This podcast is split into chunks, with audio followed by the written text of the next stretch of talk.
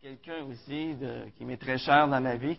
Alors, euh, ma fille a couché il y a 20 jours d'un petit gars qui s'appelle Isaac. Savez-vous, ça veut dire quoi, ça, Isaac? Le rieur. Celui qui procure de la joie. Alors, il a procuré de la joie à ses parents et à ses grands-parents. Et euh, je vais vous parler d'un autre Isaac ce matin qui peut nous procurer aussi énormément de joie. Alors, j'aimerais vous inviter dans Éphésiens, je crois. Hein? Éphésiens, chapitre 4. Alors, Galates? Ah, c'est Galates. Une chance que vous êtes là. Hein? Galates. Bon, Éphésiens. Il y en a qui s'en allaient dans Éphésiens. Ce matin, il n'y a pas de problème. Alors, Galates, chapitre 4, verset 21. Mais auparavant, on va aller dans la prière. Père éternel, merci. Merci parce que toi, tu nous donnes la joie. La joie parce que nous t'appartenons. Seigneur, merci parce que tu nous donnes la joie, parce que tu nous donnes ta parole. Tu nous donnes ton esprit. Et Seigneur, ce matin, on te prie afin que tu nous donnes ta joie à travers ce message, à travers le message de ta parole. Seigneur, remplis-nous de ta joie. Dans le bon nom de Jésus. Amen. Dites-moi, vous, Galates 4, 21, dites-moi, vous qui voulez être sous la loi, n'écoutez-vous pas la loi? Car il est écrit qu'Abraham eut deux fils, un de la femme esclave et un de la femme libre. Mais celui de l'esclave fut engendré selon la chair, et celui de la femme libre en vertu de la promesse. Il y a là une allégorie, car ces femmes sont les deux alliances.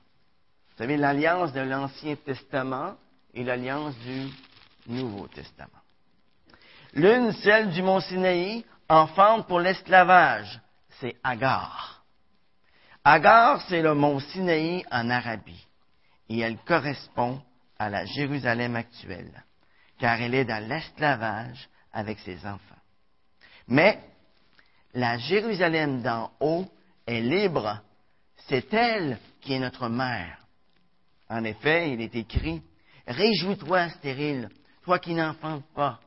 Éclate de joie et pousse des cris, toi qui n'as pas éprouvé les douleurs, car les enfants de la délaissée seront plus nombreux que ceux de la femme qui a son mari. Pour vous, frères, comme Isaac, vous êtes enfants de la promesse. Mais, comme autrefois, celui qui avait été engendré selon la chair persécutait celui qui l'avait été selon l'esprit, ainsi en est-il encore maintenant. Or, que dit l'Écriture? Chasse l'esclave et son fils, car le fils de l'esclave n'héritera pas avec le fils de la femme libre. Ainsi, frères, nous ne sommes pas enfants de l'esclave, mais de la femme libre. Voilà, on l'entend. Aujourd'hui, il existe trois grandes religions monothéistes. Et elles se réclament toutes les trois d'être les descendants d'Abraham, de la descendance d'Abraham. Il y a les musulmans, l'islam, par Ismaël. Il y a les juifs et les chrétiens par Isaac. Vous savez, être de la descendance d'Abraham, c'est d'une importance capitale. Mais pourquoi? Pourquoi? Eh bien, le fait d'être des enfants d'Abraham, ça signifie que nous avons part aux bénédictions d'Abraham. Ça signifie que nous sommes bénis de Dieu. Ça signifie que nous sommes des enfants de Dieu et que nous sommes des héritiers de Dieu selon sa promesse. Mais le simple fait de se réclamer de la descendance d'Abraham, ça, ça ne fait pas nécessairement de nous des enfants légitimes d'Abraham. Et ça, c'est ce que Paul veut nous dire ici dans ce texte que nous allons étudier ce matin. Vous savez, ils sont très nombreux aujourd'hui, ceux qui adhèrent à une religion de type légaliste, ceux qui s'imaginent qu'ils peuvent se mettre en règle avec Dieu en observant certains règlements ou bien en pratiquant certaines cérémonies. Je me rappelle, lorsque j'étais jeune, j'avais été à l'oratoire Saint-Joseph. Et là, j'avais vu des personnes qui montaient les marches à genoux. Et à chaque marche, eh bien, ils récitaient un Je vous salue Marie. Ils priaient sur chacune des marches. Je ne sais pas combien il y avait de marches, mais je pense qu'il y en avait des centaines de marches. Ça devait leur prendre des heures pour toutes les monter. Et tout cela, c'était soit pour se mettre en règle avec Dieu, ou soit pour obtenir une faveur de Dieu. Vous savez, le légalisme est dans notre sang. Et on peut le faire remonter jusqu'à Adam et Ève, dont leur premier geste pour se justifier devant Dieu était de se fabriquer des ceintures avec des feuilles de figuier cousues ensemble. Même ceux qui professent croire en l'évangile de la grâce le transforment bien souvent en une loi. Ils s'imaginent que leur relation avec Dieu dépend de règles, que leur relation avec Dieu dépend de traditions, de cérémonies religieuses. Ils en deviennent les esclaves.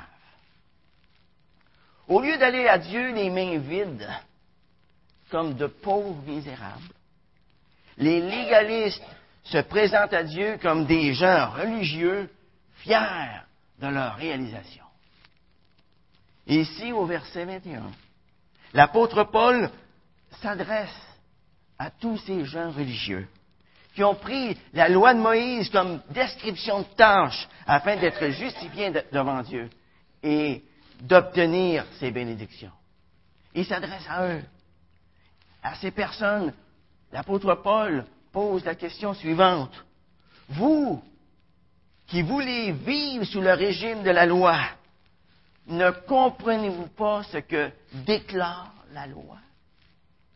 En d'autres mots, il leur dit, écoutez bien ce que la loi vous dire. Car c'est cette même loi dont vous voulez être les serviteurs qui sera un jour votre juge et qui vous condamnera. Et pour les ramener à leur bon sens, eh bien, Paul va utiliser avec eux trois arguments. Le premier est historique, le deuxième argument est allégorique, et le troisième argument est personnel. Le premier argument que Paul va utiliser pour amener à, leur bon sens ceux qui veulent retourner à la loi, eh bien, c'est un argument historique. Et on voit ça au verset 22 et 23. Paul rappelle d'abord à la mémoire de ses lecteurs leur ancêtre Abraham, le père de la race juive. Et le premier détail historique que Paul rappelle, c'est qu'Abraham eut deux fils. Deux fils. Mais les deux fils d'Abraham étaient différents de plusieurs façons. Tout d'abord, ils furent conçus de mères différentes. Le verset 22 déclare, Abraham a eu deux fils, l'un d'une esclave et l'autre d'une femme libre. Le premier fils était Ismaël, dont la mère s'appelait Agar, esclave de Sarah. Le deuxième fils s'appelait Isaac, dont la mère s'appelait Sarah, une femme libre, l'épouse d'Abraham. Ismaël est donc né dans l'esclavage. Pourquoi? Parce que sa mère était une esclave. Mais Isaac est né dans la liberté. Pourquoi? Parce que sa mère était une femme libre. Le deuxième détail historique que Paul rappelle, c'est qu'Ismaël et Isaac naquirent de façon différente. Ismaël a été conçu de manière tout à fait humaine. La Bible nous dit selon la chair. Tandis qu'Isaac a donné à Abraham, Isaac a été donné à Abraham par, en vertu d'une promesse, par pure miséricorde de Dieu. Pour bien comprendre ce qui s'est produit, il nous faut retourner dans la lointaine Antiquité, dans Genèse chapitre 15. Alors, tournez avec moi dans Genèse chapitre 15. Alors, gardez votre doigt dans Galate quand même, parce qu'on va y revenir. Alors, Genèse chapitre 15. On voit que dans les versets 1 à 4, Genèse chapitre 15, versets 1 à 4. Vous savez, il s'était passé bien des années, là, après que Dieu eut pour la première fois fait une promesse à Abraham qu'il aurait une descendance. Et là, après bien des années, ils n'ont toujours pas d'enfant. Abraham, aux alentours de 85-86 ans, et Sarah, 75-76 ans à peu près. Et Abraham a craint que, selon la coutume de l'époque, son principal serviteur, Eliezer de Damas, soit son héritier. Et dans son désespoir, il va crier à Dieu. Il dit, après ces événements, la parole de l'Éternel fut adressée à Abraham dans une vision en ces termes. Sois sans crainte, Abraham. Je suis moi-même ton bouclier, et ta récompense sera très grande. Abraham répondit, Seigneur éternel, que me donneras-tu? Je m'en vais sans enfant. Et l'héritier de ma maison, c'est Eliezer de Damas. Il ajouta, tu ne m'as pas donné de descendance, et celui qui est né dans ma maison sera mon héritier. Mais l'Éternel lui adressa la parole et dit, ce n'est pas lui qui sera ton héritier, mais bien celui qui sortira de tes entrailles qui sera ton héritier. L'intention de Dieu était de donner à Abraham un fils et un héritier. Même s'il était humainement impossible à Abraham et à Sarah d'en avoir un. Ce que Dieu voulait, en mettant Abraham et Sarah à l'épreuve, c'est qu'ils puissent s'appuyer seulement sur Dieu.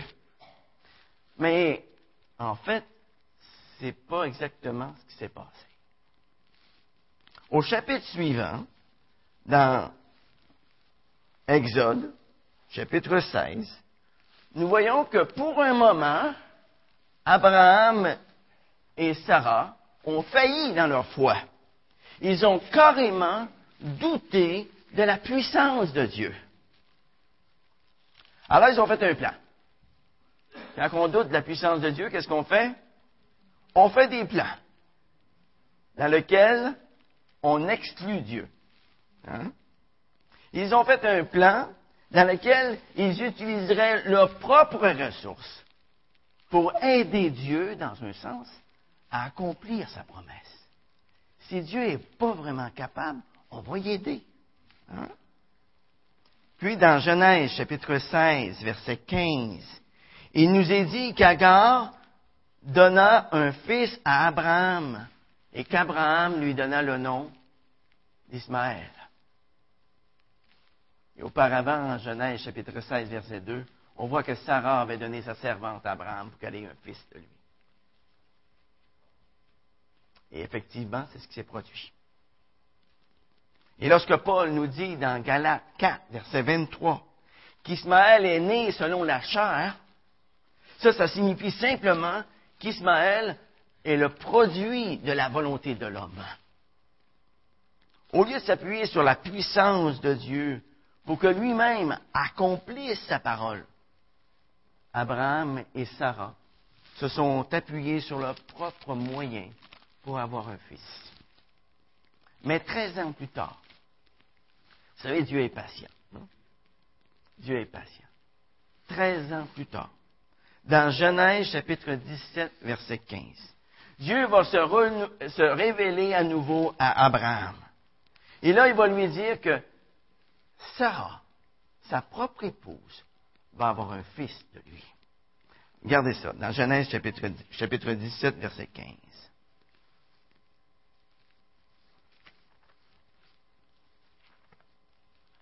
J'y arrive.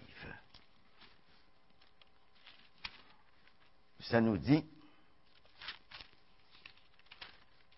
Dieu dit encore à Abraham, pour ce qui est de ta femme Sarai, tu ne l'appelleras plus Sarai, mais son nom sera Sarah. Je la bénirai et je te donnerai d'elle aussi un fils. Je la bénirai et elle donnera naissance à des nations. Les rois de plusieurs peuples sortiront d'elle. Abraham tomba face contre terre, il rit et dit dans son cœur, naîtrait-il un fils à un homme de cent ans? Et Sarah, âgée de 90 ans, accoucherait-elle? Puis Abraham dit à Dieu, Oh, qu'Ismaël vive devant ta face. Mais Dieu dit, Certainement, ta femme Sarah va te donner un fils, et tu l'appelleras Isaac. J'établirai mon alliance comme une alliance perpétuelle avec lui et sa descendance après lui. À l'égard d'Ismaël, je t'ai entendu, je le bénirai, je le rendrai fécond, je le multiplierai à l'extrême. Il engendrera douze princes, et je ferai de lui une grande nation. Mais, en ce qui concerne mon alliance, je l'établirai avec Isaac, que Sarah te donnera à cette époque-ci de l'année prochaine. Lorsqu'il eut achevé de lui parler, Dieu s'éleva au-dessus d'Abraham. Ce que Dieu fait ici, c'est qu'il rejette ce qu'Abraham était capable de produire par ses propres forces. Il promet que malgré son âge avancé, il aura un fils de sa propre femme. Ce sera l'héritier de l'alliance. En Genèse, chapitre 21, verset 1, la parole de Dieu nous dit que l'Éternel intervint en faveur de Sarah. Comme il l'avait dit. Et l'Éternel agit pour Sarah selon sa promesse. Isaac n'est pas né selon la volonté de la chair. La naissance d'Isaac a été le résultat de l'intervention surnaturelle de Dieu. Dieu a miraculeusement permis à Abraham et à Sarah d'engendrer un enfant, alors que Sarah avait passé l'âge depuis très longtemps. Et alors que Sarah avait été stérile durant toute sa vie. Lorsqu'Isaac est né, eh bien, Abraham avait 100 ans et Sarah 90. Alors, comme nous venons de le voir, Ismaël est né de façon très naturelle, selon la chair. Mais Isaac est né de façon surnaturelle, en vertu de la promesse exceptionnelle et surnaturelle de Dieu. La conception d'Ismaël représente la façon de faire de l'homme. La, conception d'Ismaël représente la voie de la chair, la voie du légalisme. Je suis capable de le faire. Hein. La conception d'Ismaël ressemble à la voie des efforts religieux, la justice par les œuvres.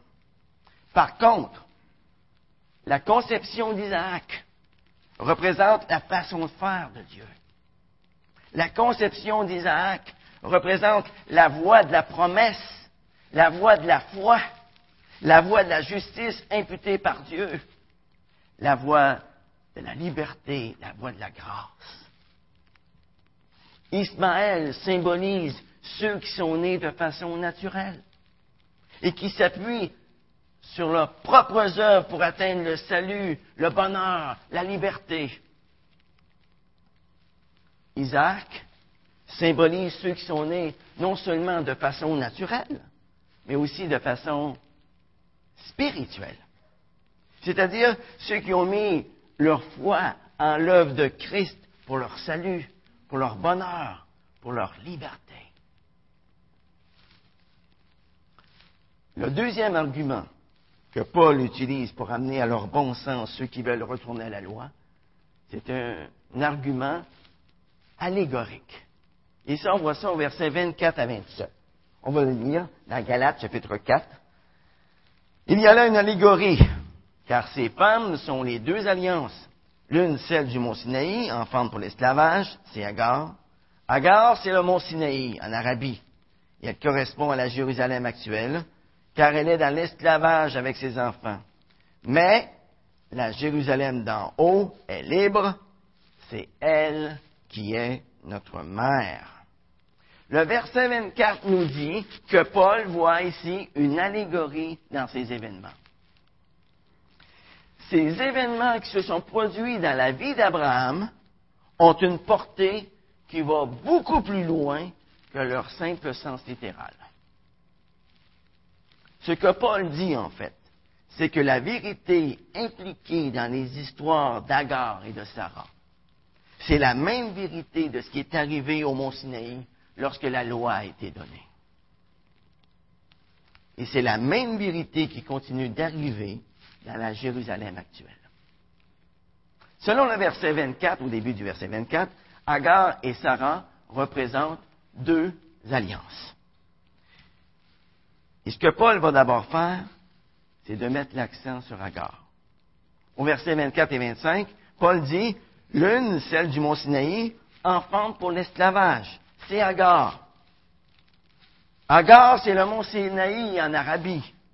Et elle correspond à la Jérusalem actuelle, car elle est dans l'esclavage avec ses enfants.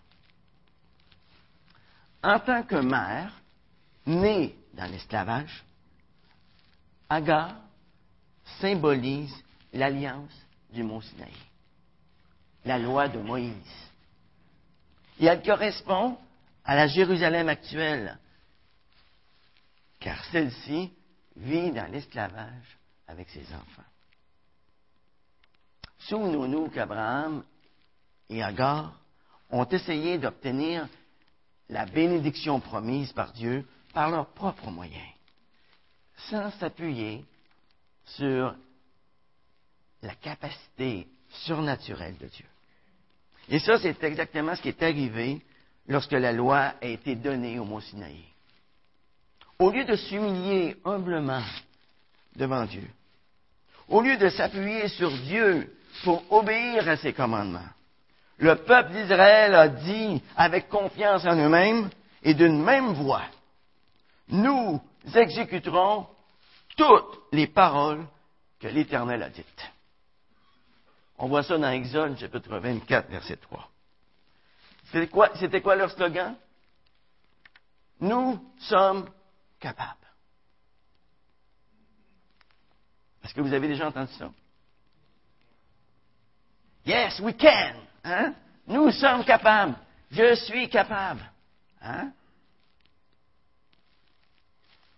Quand les Israélites prirent sur eux-mêmes le fardeau de mettre en pratique la loi, sans véritablement croire en Dieu, savez-vous ce qu'ils sont devenus? Ils sont devenus des esclaves. Car ils n'avaient aucune liberté, ni aucune capacité pour obéir à la loi de Dieu dans leur cœur. Leur incrédulité les emprisonnait dans la désobéissance.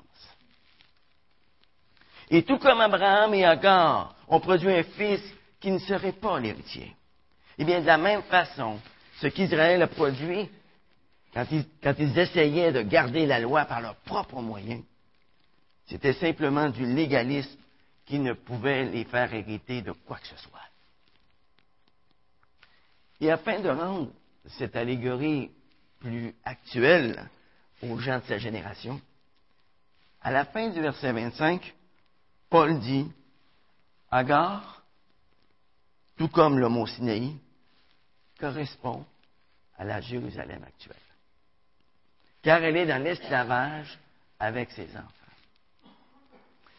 Ça, c'était une, attaque directe envers les judaïsants qui étaient venus de Jérusalem afin de remettre les chrétiens de la Galatie sous le joug de l'esclavage. C'est ça qu'il voulait faire. Il voulait leur mettre la loi sur le dos. Une loi qui n'avait pas été capable, à laquelle il n'était pas capable d'obéir. Il n'avait jamais été capable d'y obéir pleinement, cette loi-là. Et il voulait mettre la loi sur le dos des chrétiens de la Galatie. Ils étaient eux-mêmes esclaves de la loi. Ils étaient en quelque sorte les enfants de la Jérusalem actuelle. Ici, on peut voir le point de Paul. Ne suivez pas ces faux docteurs. Ah, ils peuvent vous montrer comment devenir fils d'Abraham. Mais attention, les amis. Attention, avec eux, vous serez un Ismaël et non un Isaac.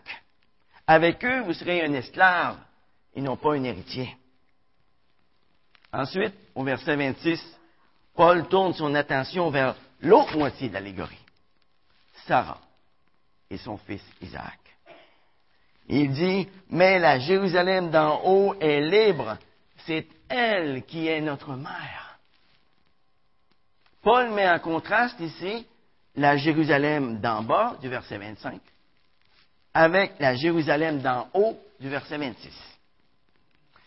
Sarah représente la Jérusalem d'en haut, car elle a donné naissance à Isaac, non pas en se fiant à elle-même, mais en se fiant à Dieu qui a accompli sa promesse par un acte tout à fait souverain. Donc, spirituellement parlant, Sarah est la mère de tous les chrétiens. Spirituellement parlant, Sarah est la mère des gens dont les vies ne sont pas simplement le produit des œuvres humaines, mais de l'œuvre spirituelle de Dieu dans leur cœur. Sous l'Ancienne Alliance, le peuple de Dieu se composait de Juifs, tandis que sous la Nouvelle Alliance, le peuple de Dieu se compose de tous ceux qui croient en Christ, qu'ils soient juifs ou pas. Si Agar, la mère d'Ismaël, la femme esclave, symbolise la Jérusalem terrestre ou le judaïsme, alors Sarah, mère d'Isaac et femme libre, représente la Jérusalem céleste ou l'Église. Et Paul ajoute, c'est elle qui est notre mère. Comme vous le voyez, il ne suffit pas d'appeler Abraham notre père. Ce qui importe surtout, c'est de savoir qui est notre mère. Si notre mère est Agar, alors nous sommes comme Ismaël, des esclaves. Mais si c'est Sarah qui est notre mère, alors nous sommes comme Isaac, des personnes libres, des héritiers selon sa promesse. Puis au verset 27, Paul va citer Ésaïe chapitre 54, verset 1. Il dit, Réjouis-toi stérile, toi qui n'enfantes pas. Éclate de joie, pousse des cris, toi qui n'as pas éprouvé les douleurs, car les enfants de la délaissée seront plus nombreux que ceux de la femme qui a son mari. Dans ce verset ici, les deux femmes, l'une stérile et l'autre féconde, ne se rapportent ni à Agar ni à Sarah, mais aux Juifs en exil à Babylone. Dieu promet que son peuple sera plus nombreux après son retour de captivité qu'il ne l'était avant. Et cette promesse a connu un accomplissement littéral, mais partiel, par le rétablissement des Juifs dans le pays promis, après leur retour de Babylone au sixième siècle après Jésus-Christ. Vous vous souvenez que les Juifs avaient été exportés, hein? Ils avaient tous déménagé à Babylone. Et Dieu, 70 ans plus tard, les ramène dans leur pays.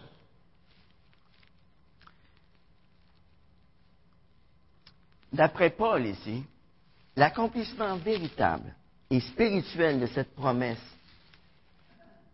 c'est la croissance de l'Église. Puisque les chrétiens de toutes les nations sont devenus la postérité spirituelle d'Abraham. Nous, en tant que chrétiens, nous sommes citoyens de la Jérusalem d'en haut. Nous, en tant que chrétiens, nous sommes devenus citoyens et nous pouvons vivre comme des enfants libres. Saviez-vous ça? Nous pouvons vivre actuellement comme des enfants libres. Si je vous posais la question ce matin, êtes-vous libre? Si vous êtes citoyen de la Jérusalem d'en haut, votre réponse devrait être oui. Oui. Mais dites-moi, avez-vous de la difficulté à vous débarrasser d'un péché dans votre vie? Avez-vous de la difficulté à vous débarrasser d'une mauvaise attitude? Avez-vous de la difficulté à vous débarrasser des blessures du passé? Avez-vous de la difficulté à vous débarrasser de l'amertume, de l'anxiété, de la colère, du découragement? Il y a juste une question qui se pose à notre esprit à ce moment-là. Je compte sur qui pour m'en débarrasser? Sur qui je compte pour me débarrasser de cela? Est-ce que je compte sur moi? Sur ce que moi je peux faire? Ou bien est-ce que je compte sur Dieu? Sur ce que lui peut faire? Souvenons-nous de ce que Jésus a dit dans Jean 15, verset 5. Sans moi, vous ne pouvez rien faire. Mais lui, il peut nous débarrasser du péché dans notre vie. Lui, il peut nous débarrasser de nos mauvaises attitudes, des blessures du passé, de l'amertume, de l'anxiété, de la colère, du découragement. Non seulement il le peut, il le veut. Le troisième argument que Paul utilise pour amener à leur bon sens ceux qui veulent retourner à la loi, c'est un argument de type personnel. Et on voit ça au verset 28 à 31. Pour vous, frères, comme Isaac, vous êtes enfants de la promesse. Mais comme autrefois, celui qui avait été engendré selon la chair persécutait celui qui l'avait été selon l'esprit, ainsi en est-il encore maintenant. Or, que dit l'Écriture? Chasse l'esclave et son fils. Car le fils de l'esclave n'héritera pas avec le fils de la femme libre. Ainsi, frères, nous ne sommes pas enfants de l'esclave, mais de la femme libre. Paul dit au verset 28, Pour vous, frères, comme Isaac, vous êtes enfants de la promesse. Si nous sommes chrétiens, nous ne sommes plus comme Ismaël, nous sommes comme Isaac. Nous ne descendons pas d'Abraham physiquement, mais spirituellement. Nous sommes ses fils non de façon naturelle, mais de façon surnaturelle. Mais si nous sommes comme Isaac, les amis, nous devons nous attendre à être traités comme Isaac. Nous devons nous attendre à la persécution. On voit ça au verset 29, hein, où la parole de Dieu nous dit, mais comme autrefois, celui qui avait été engendré selon la chair persécutait celui qui l'avait été selon l'esprit, ainsi en est-il encore maintenant. Lors de la cérémonie de sevrage d'Isaac, quand il avait probablement trois ans, et que son frère Ismaël en avait seize ou dix-sept, eh bien, Ismaël a ridiculisé Isaac, son jeune demi-frère. On ignore complètement les détails de tout ce qui s'est produit, mais une chose est certaine, Isaac fut l'objet du mépris d'Ismaël. Et nous, les amis, en tant que chrétiens, nous devons nous attendre à rencontrer la même attitude. Vous savez, la persécution de la véritable Église, des croyants qui descendent d'Abraham, ne provient pas toujours des gens du monde qui nous sont complètement étrangers. Beaucoup de gens du monde qui ne savent même pas qu'on existe. Savez-vous d'où elle provient, la principale persécution? Elle vient des chrétiens de nom, qui sont en quelque sorte nos demi-frères. Elle a toujours été ainsi. Le Seigneur Jésus lui-même a connu une opposition féroce. Il a connu le rejet, la moquerie, la condamnation de la part des gens de sa race, de sa propre nation. Les adversaires les plus coriaces de l'apôtre Paul furent les autorités juives. La papauté du temps du Nouvel Âge, ou plutôt du Moyen Âge, c'est mieux comme ça, hein, a persécuté avec acharnement ceux qui avaient Christ pour maître. Et c'est une persécution qui a duré pendant cinq ou six siècles. aujourd'hui, les plus grands ennemis de la foi évangélique, ce ne sont pas les incroyants, mais c'est l'hiérarchie des églises officielles. Deuxièmement, nous devons nous attendre aussi, comme Isaac, à recevoir l'héritage promis. Et on voit ça au verset 30 et 31. Or, que dit l'Écriture? Chasse l'esclave et son fils, car le fils d'esclave n'héritera pas avec le fils de la femme libre. Ainsi, frères, nous ne sommes pas enfants de l'esclave, mais de la femme libre.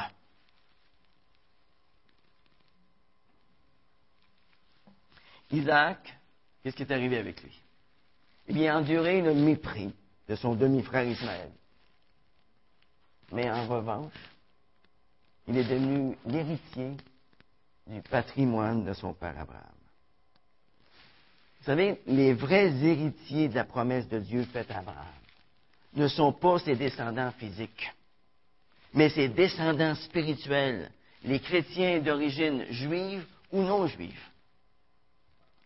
La parole de Dieu nous dit ici, chasse cet esclave et son fils. Ce verset de l'Écriture, les Juifs l'interprétaient dans le sens que, que Dieu rejetait les non-Juifs.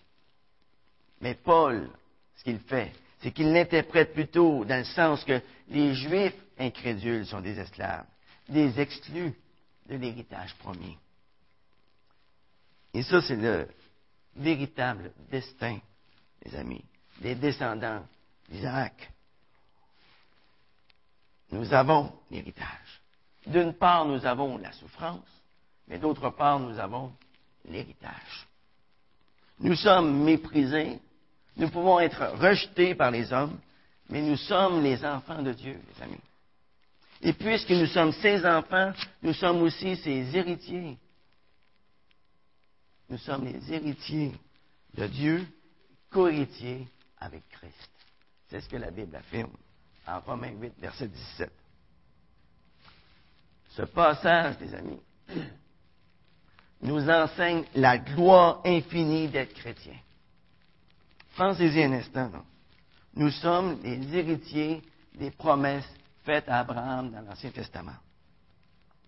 Car le véritable accomplissement des promesses de l'Ancien Testament n'est pas littéral, il est spirituel. C'est nous, les chrétiens, qui sommes devenus la postérité d'Abraham. C'est nous les chrétiens qui héritent de la bénédiction promise à ses descendants. Et si vous voulez le vérifier avec moi, j'aimerais que vous tourniez juste une page dans Galates chapitre 3 verset 26, où est-ce qu'il dit, car vous êtes tous fils de Dieu par la foi en Christ Jésus. Vous tous qui avez été baptisés en Christ, vous avez revêtu Christ. Il n'y a plus ni juif, ni grec. Il n'y a plus ni esclave, ni libre. Il n'y a plus ni homme, ni femme. Car vous tous, vous êtes un en Christ Jésus. Et si vous êtes à Christ, alors vous êtes la descendance d'Abraham, héritier selon la promesse. À l'exemple d'Isaac, nous sommes les enfants de la promesse. Nous sommes les enfants de la femme libre. Nous sommes les citoyens de la vraie Jérusalem, la Jérusalem d'en haut. Nous sommes l'Israël de Dieu. Sans aucun doute, nous serons persécutés. Mais toutes les promesses de Dieu à son peuple dans l'Ancien Testament nous appartiennent si nous sommes à Christ. Si nous sommes comme Isaac, nous allons expérimenter la grâce de Dieu la religion symbolisée par Ismaël c'est une religion naturelle, fondée sur ce que l'homme peut faire par lui-même, sans l'intervention de Dieu. La religion symbolisée par Isaac, c'est une religion de grâce, fondée sur ce que Dieu a accompli et sur ce que Dieu continue d'accomplir pour chacun d'entre nous. C'est une religion de grâce qui dépend de l'initiative et de l'intervention de Dieu. Car Isaac naquit de façon surnaturelle en vertu d'une promesse de Dieu. Et lorsque nous sommes nés de nouveau, les amis, nous sommes nés de façon surnaturelle. Le vrai christianisme n'est pas naturel. Il est surnaturel. Les Ismaël de ce monde croient en leur propre justice. Mais les Isaac de ce monde se confient seulement en Jésus-Christ pour leur salut. Ils se confient seulement en Jésus-Christ pour vivre par la suite leur vie chrétienne. Ils se confient non simplement lors du salut, mais aussi lorsqu'ils marchent dans la vie chrétienne.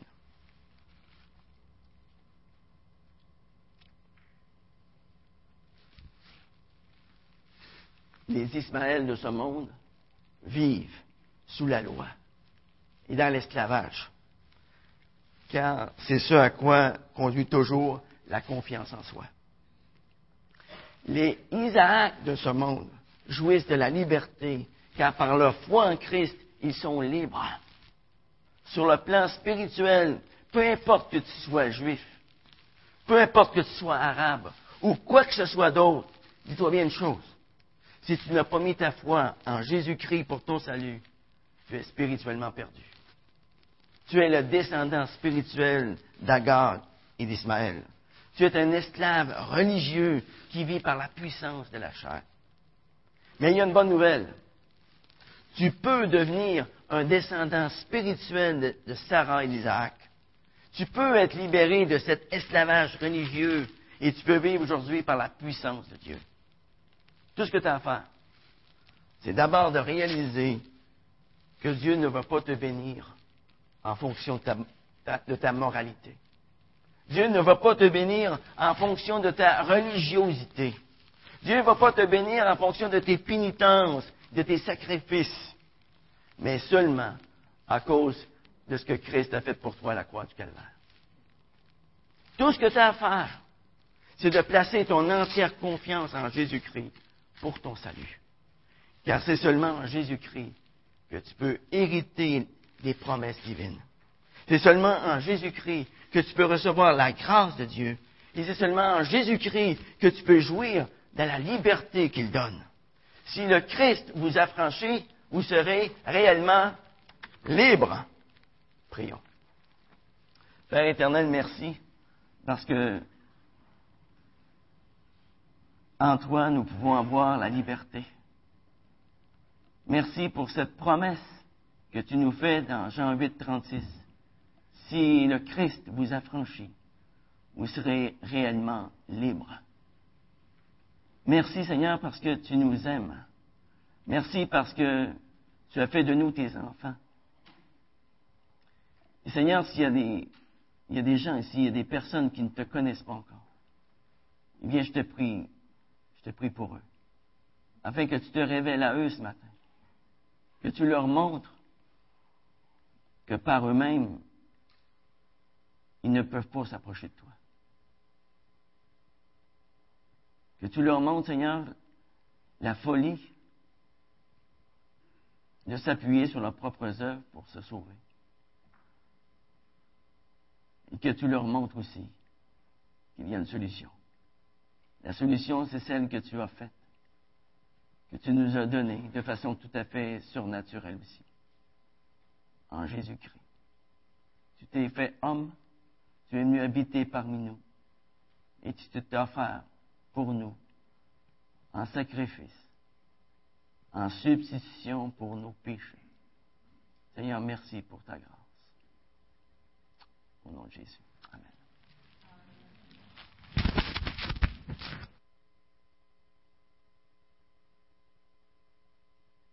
Je suis bien content que vous ayez attendu le discours à mon frère Gilles, que le monsieur que je vous, parle, je vous parlais